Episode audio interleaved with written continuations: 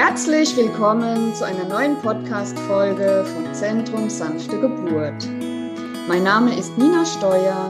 Ich bin Heilpraktikerin für Psychotherapie, Angst-, Schmerz- und Hypnosetherapeutin und bereite werdende Eltern auf eine natürliche und möglichst sanfte Geburt vor. Heute habe ich die Ehre, Dr. Med Omar Zabar begrüßen zu dürfen. Er ist Facharzt für Orthopädie und Unfallchirurgie und Chefarzt in der Asklepios Katharina Schroth Klinik in Bad Sobernheim. Lieber Herr Zabar, ich freue mich sehr, mit Ihnen heute über das Thema Skoliose und Schwangerschaft zu sprechen.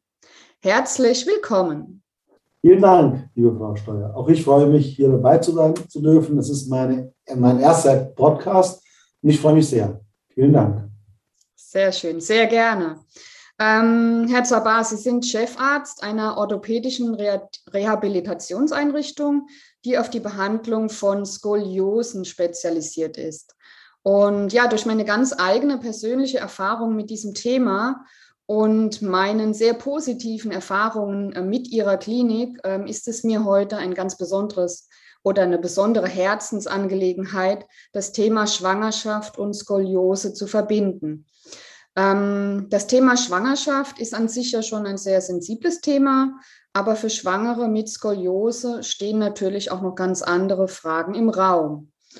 Und ja, in ihrer Klinik äh, wird mit der einzigartigen dreidimensionalen Skoliose-Therapie nach Katharina Schroth gearbeitet. Und ist diese, ich sage jetzt auch mal ganz bewusst, wertvolle Methode auch für die Schwangerschaft geeignet? Ja, das ist ja auf jeden Fall. Nur lassen Sie mich zunächst mal auch ein paar Sachen zum Thema Schwangerschaft und Skoliose sagen, weil da herrscht im Internet immer sehr viel oder beziehungsweise wird im Internet viel Angst verbreitet, dass eben Schwangerschaften sich sehr schlecht und äh, oft verschlechtert auf die Skoliose aufwirken können. Und das können wir klar verneinen. Das ist nicht so. Wir haben zwar leider noch nicht ein Ende der Studie, die wir gerade begonnen haben, wo wir das überprüfen wollen und mit Fakten festlegen wollen aber es zeigt sich eine klare Tendenz und auch unsere langjährige Erfahrung zeigt, dass Skoliosen ähm, äh, auf jeden Fall schwanger werden können, auf jeden Fall auch eine Normalgeburt ähm, äh, durchführen können und es auf keinen Fall zu einer Verschlechterung kommen muss in der, in der Schwangerschaft. Ähm, und natürlich ist es sehr wertvoll, wenn man ja sowieso vorher schon gestotet hat in Bezug auf, auf seine Skoliose, das auch in der Schwangerschaft durchzuführen. Ähm, wir wissen ja alle, dass durchaus Schmerzen auftreten können in der Schwangerschaft, weil das Hohlkreuz verstärkt wird, weil natürlich eine Belastung auf den Rücken kommt und vor allem auf das Becken und Bewegungen und, und Übungen das stabilisieren sollen. Und Schot ist da enorm wichtig, auch gerade weil wir entsprechend Hormoneinfluss haben, das Gewebe etwas lockerer wird, zum Geburtsvorgang halt vorbereitend. Und äh, da hilft Schot sehr stark, dies entgegenzuwirken. Mhm. Sehr interessant. Ähm, was bewirkt denn die Schrottherapie in der Schwangerschaft genau? Wie kann man sich das vorstellen? Ja, also generell wirkt ja Schrot unabhängig jetzt von der Schwangerschaft so, das ist das äh, Wichtigste eigentlich bei Schrot, dass es asymmetrisch wirkt. Es ist nicht normal zu vergleichen mit einer normalen Sportart wie jetzt Fitnessstudio oder, oder ganz normale Übungen, die man so durchführt, sondern das Besondere bei einer Skoliose ist ja, dass wir eine Verkippung, eine Verdrehung der Wirbelsäule haben und dadurch verkürzte und verlängerte Muskeln haben. Und das ist die Stärke von Schrot, dass es diese Asymmetrie nachgehen kann. Eben dieser Muskel, der auf der einen Seite zu kurz ist und der andere überdehnt ist, kann asymmetrisch trainiert werden und entdreht und stabilisiert werden. Und das ist enorm wichtig, dass es eben nicht einfach nur ein Sport ist, einfach nur eine Bewegung ist. Gerade für Skoliose ist es enorm wichtig, die Schrottherapie in diesem Bezug durchzuführen. Und es zeigt sich nachweisbar, dass sowohl die Aufrichtung und die Stabilisierung sich deutlich verbessert dadurch, aber auch eine deutliche Schmerzlinderung kommt. Und das Gleiche kann man sich natürlich für die Schwangeren äh, auch denken. Und entsprechend wirkt die Schrotmethode eben mit dieser Asymmetrie, die wir haben. Mhm. Das kann ich natürlich auch alles aus eigener Erfahrung bestätigen. Ja, also die, ist, die Schrottherapie ist das Nonplusultra. Es gibt nichts Besseres oder was besser geeignet wäre bei einer Skoliose. Und es ist wirklich schön zu hören, dass auch gerade in der Schwangerschaft äh, diese Therapieform angewendet werden kann. Ähm, wann ist denn aus Ihrer Sicht der optimale Zeitpunkt in der Schwangerschaft in die Klinik zu kommen? Genau. genau. Generell muss man dazu sagen, dass es, ähm, wie schon vorhin auch erklärt, die Schultherapie auch gleich zu Beginn der Schwangerschaft durchgeführt werden sollte, bis zum Ende hin, soweit es möglich ist natürlich. Die stationäre ähm, Aufenthalt ist insofern begrenzt, nicht weil Schot schädlich ist oder weil Schot entsprechend ähm, ja, ähm, Provokation ausführen kann, sondern wir begrenzen das nur aus, aus zwei Aspekten. Einerseits weiß man, dass im ersten äh, Triom äh, einfach der, der Körper mit dem ganzen Stress klarkommen muss und entsprechend eine Reha mit dem ganzen organisatorischen Ablauf vielleicht eher da belastend auf die Schwangere einwirken könnte.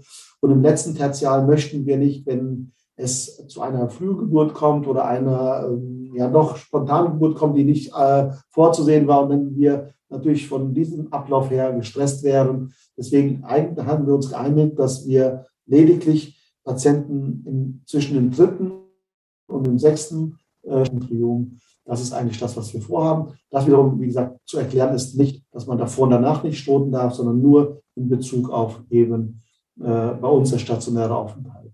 Man ja. muss und sollte das auf jeden Fall bei seiner Anmeldung mit angeben, dass man schwanger ist und wann dieser Zeitpunkt dieser, dieser Schwangerschaft eben eintritt, damit wir dann auch wirklich mit unserer Terminverwaltung das so einplanen können. Und dann sollte das kein Problem sein, den Termin auch so abzustimmen. Ja, okay. Das macht auch absolut Sinn, was Sie da sagen. Ähm, da bin ich voll bei Ihnen. Ähm, die nächste Frage von mir wäre, ist auch eine ganz wichtige Frage, nämlich einige Skoliosen gehen ja mit einem Beckenschiefstand und eventuell auch mit einer Beckenverfringung einher. Ähm, kann man daraus schließen, dass es bei der Geburt Komplikationen gibt oder dass vielleicht eine natürliche Geburt erst gar nicht möglich ist? Das ist eine sehr gute Frage. Das wird immer, das ist ja häufig auch wirklich ein Thema so im Allgemeinen. Habe ich eine Beckenverprägung, ist mein Bein äh, kürzer, länger? Diese ganzen Verdrehungen, die spielen für die Geburt überhaupt keine Rolle. Der Geburtsvorgang spielt sich ja innen im Becken äh, statt und dann spielt das überhaupt keine Rolle, inwieweit das verwrungen oder ob es eine Beckenkippung ist. Also das behindert auf keinen Fall die Geburt und beeinträchtigt das Ganze auch gar nicht. Da braucht sich die Schwangere überhaupt keine Sorgen zu machen. Ähm, wichtig ist insgesamt zu wissen, dass bei Skoliosen zum Beispiel auf, oder auf jeden Fall Normalgeburten stattfinden können. Man muss nicht einen Kaiserschnitt bekommen, also eine Normalgeburt auch bei einer hochgradigen Skoliose, selbst wenn man operiert ist und versteift ist, kann man ein Normalgebären. Ähm, ein wichtiges Thema ist eher so die, die, der Bereich äh, PDA, also Perituralanästhesie, sprich die, die Schmerzlinderung über eine Spritze in den, in den Rückmarkskanal, die ist etwas eingeschränkter. Da ist es so, wenn Sie entweder unten versteift sind durch die Operation, Einschränkungen haben, oder wenn Sie jetzt nicht operiert sind, aber eine lumbale Skoliose haben mit einer starken Verdrehung, da kann es sein, dass der Anästhesist nicht in, in, den, in den Rückenmarkskanal kommt und entsprechend keine PDA gelegt wird. Hier ist es wichtig, auch schon im Vorfeld äh, die Anästhesie oder auch dem Arzt zu sagen, dass man eine Skoliose hat, dass man sich im wahrsten Sinne des Wortes ein Bild von macht, um das auch mit zu berücksichtigen. Aber eine Normalgeburt ist auf jeden Fall möglich und, und die Thematik Becken, Schiefstandbecken, äh, spielt da keine Rolle mehr. Mhm. Super, vielen Dank.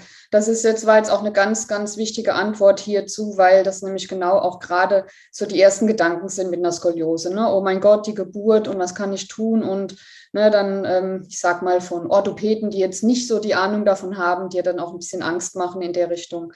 Von dem her super. Und mit der PDA, das ist auch sehr interessant, das wusste ich nicht, ist aber auch logisch. Und genau. Ähm, ja, Herr Zabar, ich danke Ihnen ganz herzlich ja, für diese wertvollen und auch ähm, informativen Informationen hierzu. Ähm, mir war es ganz wichtig, ähm, dass auch werdende Mütter eben mit der Skoliose wissen, dass es auch einen Ort gibt, äh, an dem sie auch in der Schwangerschaft trotz Skoliose sicher und vor allem professionell aufgehoben sind. Und ähm, dieser Ort ist definitiv bei Ihnen, wie gesagt, ähm, auch aus persönlicher Erfahrung. Also vielen, vielen Dank, dass Sie sich auch die Zeit genommen haben, mit mir darüber zu sprechen. Ich danke Ihnen auch sehr. Es war mir auch eine Ehre. Es ist vor allem auch sehr wertvoll, was Sie tun. Das ist wirklich so, dass viel Angst und viel Unsicherheit zu diesem Thema bestehen. Und das ist uns ein sehr, sehr großes Anliegen, das abzubauen, weil die Wirklichkeit ganz anders aussieht. Wir werden in unserer Klinik auch uns insgesamt mit dem Thema Schwangerschaft mehr ähm, bemühen und mehr Informationen zu schaffen. Wir wollen aus diesem gefühlten, geglaubten raus und mehr Fakten schaffen. und wollen auf jeden Fall in der Forschung, was, was wirklich Fakten und, und Darlegungen äh, es gibt, um, um, um praktisch die Angst weiter abzubauen, um die Mütter auch zu oder die, die Damen auch zu motivieren, Mütter zu werden, ohne dass sie Angst haben, äh, dass die Skoliose verschlechtert und auch einfach Ängste abgebaut werden. Ich danke Ihnen sehr für die Möglichkeit. Vielen Dank. Ich wünsche Ihnen noch einen wunderschönen Tag. Vielen Dank. Ihnen auch. Dankeschön. So, ihr Lieben, dann bedanke ich mich heute auch wieder fürs Zuhören. Und falls ihr Fragen zu diesem Thema habt, könnt ihr euch gerne an mich wenden oder natürlich auch gerne direkt an die Asklepios Katharina Schroth Klinik in Bad Sobernheim. Bis zum nächsten Mal, eure Nina.